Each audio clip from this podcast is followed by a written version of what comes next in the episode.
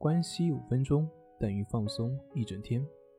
大家好，我是心理咨询师杨辉，欢迎关注我们的微信公众账号“重塑心灵心理训练中心”。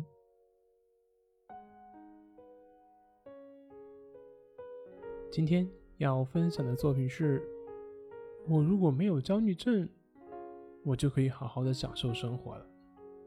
这是真的吗？抑郁症的朋友会想：我要是没有抑郁症，我肯定就可以好好的去生活。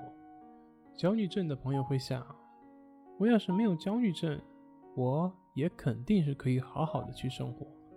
那强迫症、恐惧症，他们也都会这样想。其实我们所忽略的一点是，我们最开始根本就没有这些问题。那最开始的时候，是不是就活得很好？很享受生活呢。常人都会有焦虑，都会有抑郁，也会有强迫的表现。那为什么有的人会不断的去把它发展的越来越严重呢？他们所不同的是，有些人焦虑呢，也就焦虑了；抑郁了，也就抑郁了；强迫了，那就强迫了。而之所以会不断的去发展的越来越严重，那就是因为焦虑的时候你害怕焦虑，抑郁的时候希望自己不抑郁，强迫的时候马上试图去克制自己的强迫表现。那正是由于这些抗拒、这些对抗、这些排斥，那那些症状呢，往往会表现得更加的明显，而这就会产生所谓的身心交互。产生更强的感受，导致你的心理反应更加的强烈。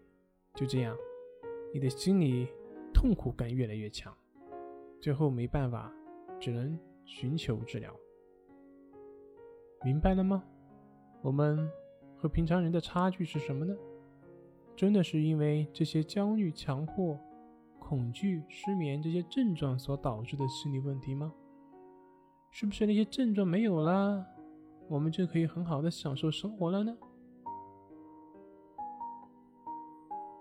比如说，考试焦虑的患者，当他毕业了，离开了考场，是不是就意味着不用再担心这些焦虑的症状了呢？并不会的。考试焦虑是因为你的心的不正确反应而产生的焦虑。哪怕说没有考试，那你以后碰到其他地方、其他你在乎的事情。那这种焦虑还会出现，只是也许那个时候不再是考试焦虑，而是换了一个面具，比如说社交恐惧等等等等。所以心病还需心药医。心理问题的本质并不是那个症状在为难你，而是你的心对于症状的不接受才导致的。森田疗法说：“顺其自然，为所当为，其实就是讲接纳这个症状，让症状自在，就是让你自在。我们的康复并不取决于症状的消除与否，而是你对于症状是否有正确的态度，也就是说，正确的思维模式，去接纳、接受，保持平等心，保持觉知。”好了，今天就分享到这里，咱们下回再见。